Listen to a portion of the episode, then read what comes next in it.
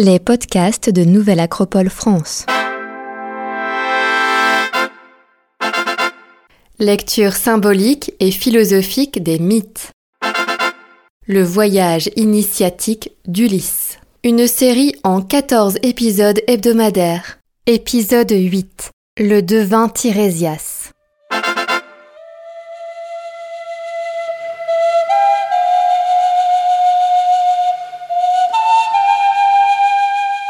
Héros doit savoir d'où il vient, où il va, et doit pouvoir décrire sa patrie, son foyer, son royaume et son île. On ne saurait pas vivre à moins de s'affirmer héritier d'un passé, enfant de quelque part. Homère, l'Odyssée.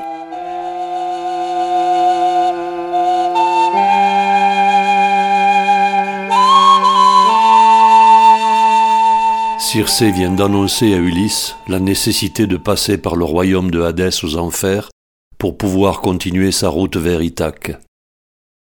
Il lui faudra demander conseil au devin Tirésias de Thèbes, qui, bien que décédé, a conservé ses pouvoirs de divination. Ulysse, effondré par cette nouvelle, demande à Circé comment il trouvera l'entrée du royaume des morts. Fils de Laerte, écoute, ô rejeton des dieux, Ulysse aux mille ruses. À quoi bon ce souci d'un pilote à ton bord? Pars, et dressant le mât, déploie les blanches voiles. Puis, assis, laisse faire au souffle de Borée qui vous emportera. Ton vaisseau va d'abord traverser l'océan. Quand vous aurez atteint le petit promontoire, le bois de Perséphone, ses saules aux fruits morts et ses hauts peupliers, échouez le vaisseau sur le bord des courants profonds de l'océan.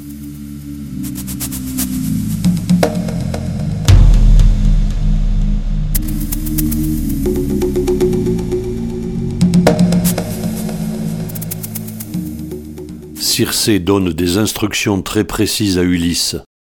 Il doit marcher en traversant les marais en direction du confluent des cinq rivières des enfers qui délimitent son contour. À cet endroit, il faudra faire des libations dans la terre pour convoquer les défunts. Le sacrifice d'un agneau et d'une brebis noire, en invoquant Hadès et Perséphone, fermera le rite. Quant à toi, reste assis, mais au long de ta cuisse, tire ton glaive à pointe pour interdire aux morts à ces têtes sans force, les approches du sang, tant que Tirésias n'aura pas répondu. Tu verras aussitôt arriver ce devin. C'est lui qui te dira, ô meneur des guerriers, la route et les distances, et comment revenir sur la mer aux poissons.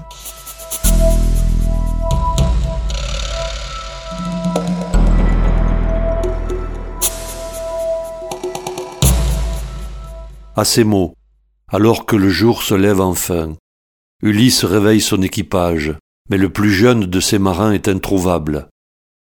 Durant la nuit, alors que tous festoyaient, il avait quitté le reste de la troupe attablée et, troublé par le vin, s'était endormi dehors sur le toit du temple de Circé. Lorsque l'équipage s'est levé, le bruit l'a réveillé en sursaut. Encore imbibé de vin, il a chuté de plusieurs mètres et s'est rompu le cou. Ulysse paye encore un lourd tribut à cette île avant de la quitter.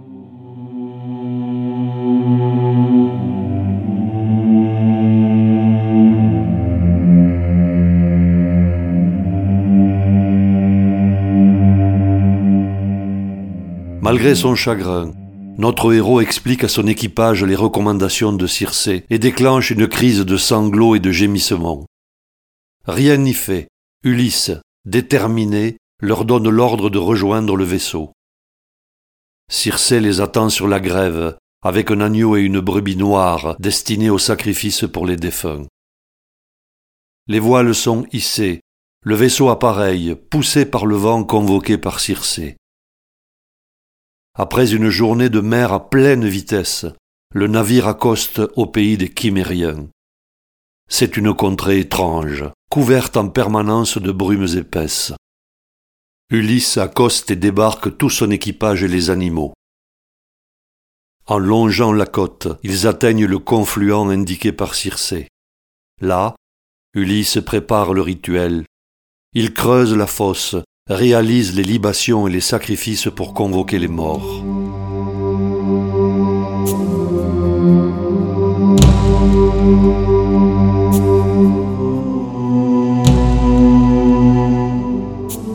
Aussitôt, des formes éthérées apparaissent autour de la cavité, innombrables dans un tumulte de cris de douleur et d'effroi. Leur apparence diffuse conserve dans la mort l'aspect du moment de leur départ vers l'au-delà.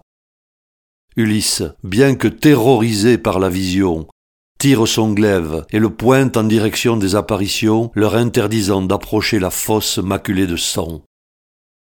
Tant que Tirésias n'est pas apparu, comme Circé le lui a indiqué, ils ne doivent pas aller plus loin.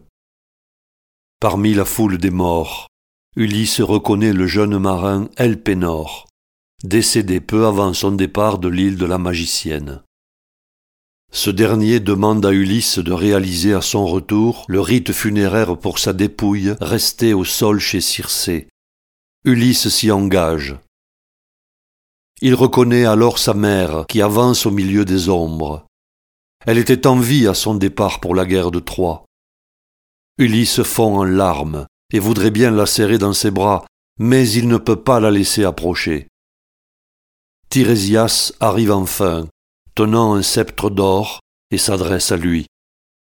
Fils de Laerte, écoute, ô rejeton des dieux, Ulysse aux mille ruses. Pourquoi donc, malheureux, abandonner ainsi la clarté du soleil et venir voir les morts en ce lieu sans douceur. Allons, écarte-toi de la fosse, détourne la pointe de ton glaive, que je boive le sang et te dise le vrai. Ulysse rengaine son glaive. Tirésias s'approche de la fosse, s'abreuve du sang des animaux sacrifiés et retrouve sa puissance de divination.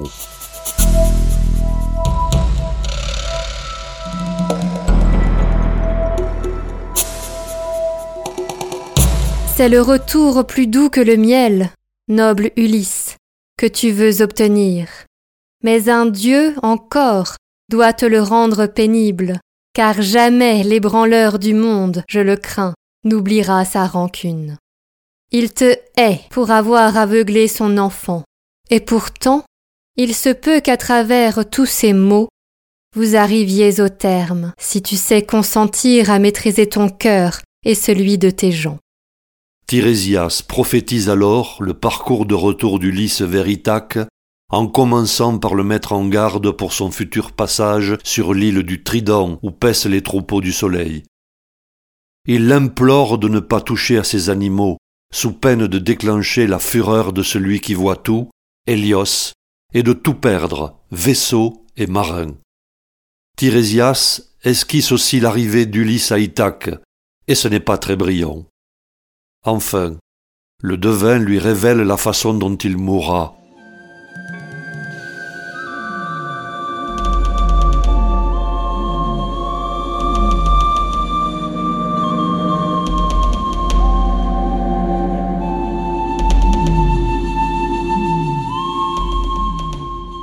Notre héros, très affecté par les paroles du devin, demande s'il peut entrer en contact avec sa mère défunte encore en léthargie au bord de la fosse. Anticléia, la mère d'Ulysse, trempe ses lèvres froides dans le sang et aussitôt reconnaît son fils et s'adresse à lui. Mon fils, tu vis encore, et pourtant te voici aux brumes du noir roi. Ces lieux ne s'offrent pas au regard des vivants. Pour franchir les grands fleuves et leurs courants terribles, et d'abord l'océan qu'on ne saurait passer à gué, il faut un bon navire. Après un si long temps, voguant à l'aventure, ne fais-tu qu'arriver ici de la Troade? Tes gens et ton vaisseau ne t'auraient pas encore ramené à Ithaque? Tu n'aurais pas revu ta femme en ton manoir?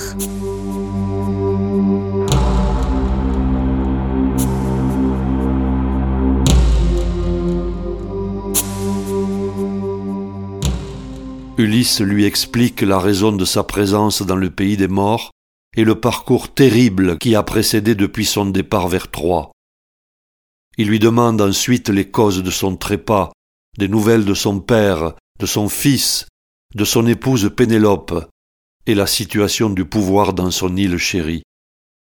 Anticléia s'empresse de rassurer Ulysse sur la fidélité de la reine, sur le chagrin de son père depuis son départ, et sur le comportement désinvolte de son fils. Elle lui avoue sa propre mort par désespoir à cause de sa disparition. Ulysse tente de la serrer dans ses bras, mais il ne peut pas saisir une ombre.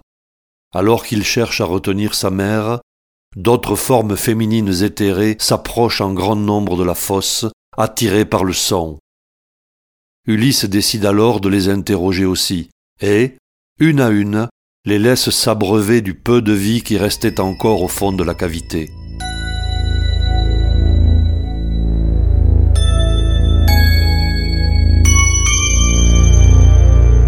Il va ainsi apprendre beaucoup de toutes les épouses et les filles de héros sur les relations entre les femmes, les héros et les dieux.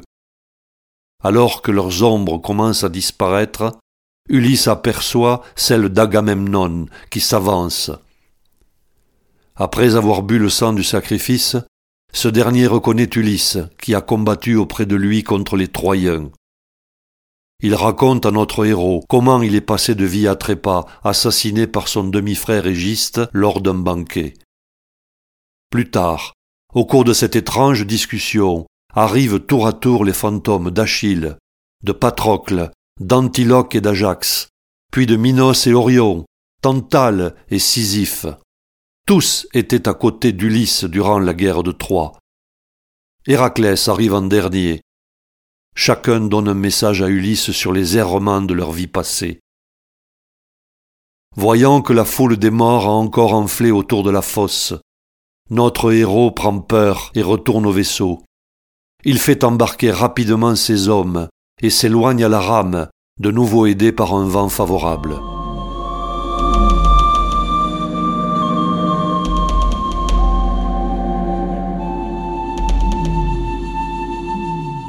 De retour chez Circé après un jour de navigation à pleine vitesse, Ulysse accomplit le serment qu'il avait fait à son jeune marin défunt Elpénor en réalisant le rite funéraire pour ensevelir sa dépouille.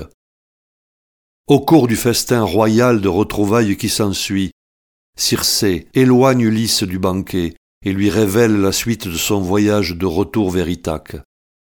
En premier lieu, il devra affronter les sirènes avec son équipage, puis Caribe et Silla.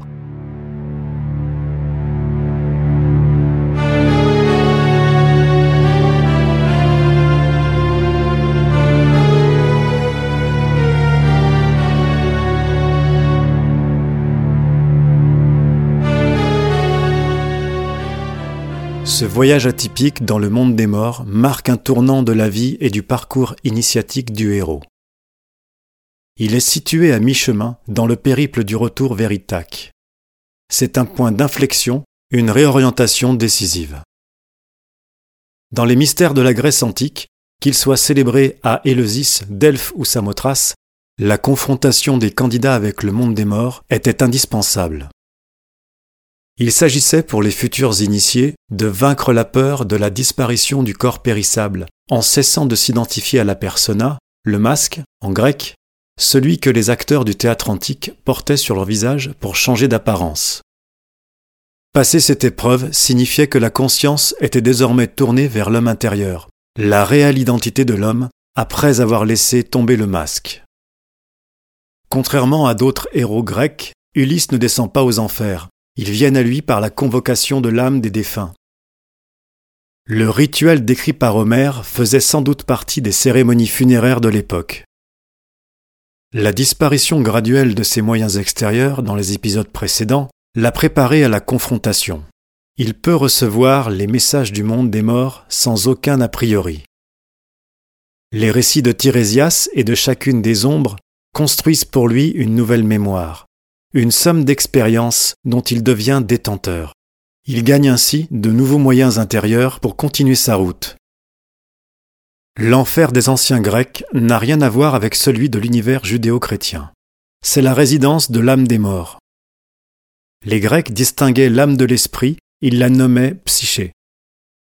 Les ombres qui errent dans les enfers sont donc les empreintes psychiques laissées par les pensées et les comportements des défunts durant leur vie. Seul Tirésias, le devin, est réellement présent dans ce plan avec tous ses moyens. C'est un homme pont entre le monde des morts et celui des vivants, comme un chaman. Le paradis existe aussi pour les Grecs. Il s'appelle l'île des bienheureux. C'est là que réside l'esprit des héros et des hommes bons.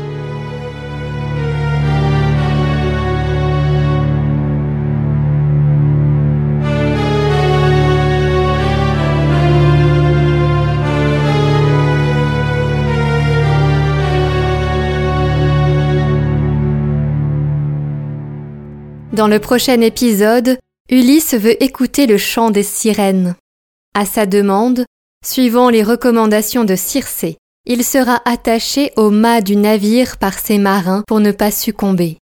L'équipage aura pris soin de se boucher les oreilles avec de la cire pour ne pas être envoûté.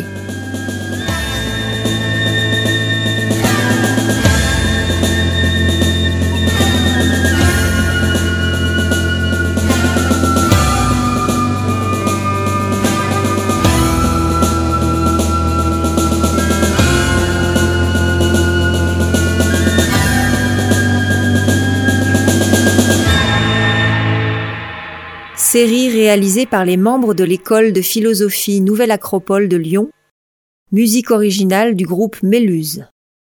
Un grand merci à Victor Bérard pour sa traduction poétique de l'Odyssée, à Sylvain Tesson pour son regard inspiré et inspirant, et aussi à Brigitte Boudon pour son travail.